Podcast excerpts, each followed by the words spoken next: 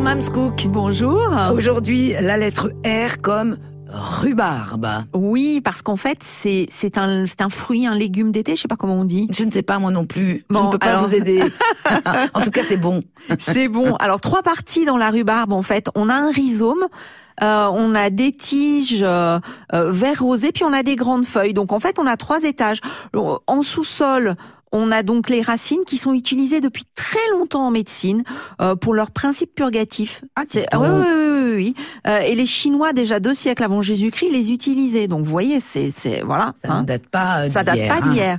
En partie aérienne, on a donc ces feuilles qu'il ne faut surtout pas consommer. Alors surtout pas. hein. C'est vraiment Surtout très pas. important Elles ça. contiennent en fait de l'acide oxalique, qui est une substance qui est aussi contenue dans dans d'autres dans d'autres produits. hein. Il y en a un petit peu dans le sarrasin, il y en a un petit peu dans l'oseille. Sauf que là, il y a une concentration dans les feuilles de rhubarbe qui fait que si vous en mangez, vous allez vraiment être obligé d'aller euh, d'aller faire un petit tour à l'hôpital. Donc on Bon. ne mange pas les feuilles de rhubarbe. Par contre, les Ah. tiges, Les fameuses tiges de rhubarbe. Alors là, voilà. Eh ben, elles peuvent faire jusqu'à 50 cm de long et jusqu'à 7 cm de large. Donc, vous voyez, c'est, ça peut être très costaud. Et ça, par contre, on mange. bon, alors comment on choisit euh, la rhubarbe? Eh ben, alors, euh, vous avez deux couleurs de feuilles, de tiges de rhubarbe, des rouges, des vertes. Préférez les rouges. Elles sont plus goûteuses.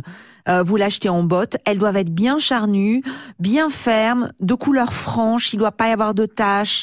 Et puis, si vous essayez de casser la tige, Oui. elle ne doit pas être molle. Une tige molle, c'est pas bon. Donc Bon. il faut qu'elle soit bien cassante en fait.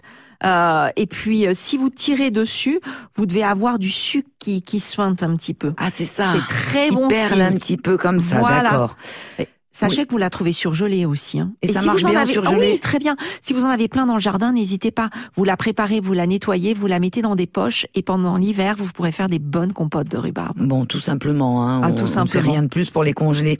Bon, alors on prépare euh, la rhubarbe comment, Mams Cook, s'il vous plaît? Eh bien, ça s'épluche la feuille, la tige de rhubarbe en fait. C'est étonnant, mais vous allez euh, à l'aide d'un d'un couteau, d'un économe, enfin pas d'un économe, mais d'un petit couteau d'office, vous allez couper le, le petit haut de la, de la rhubarbe, de la tige, et puis vous allez tirer. Vous allez voir que vous avez toute la couche extérieure des fils qui va partir, et vous allez enlever toute la peau. Ensuite, vous n'avez plus qu'à la couper en tronçons et en faire ce que vous voulez.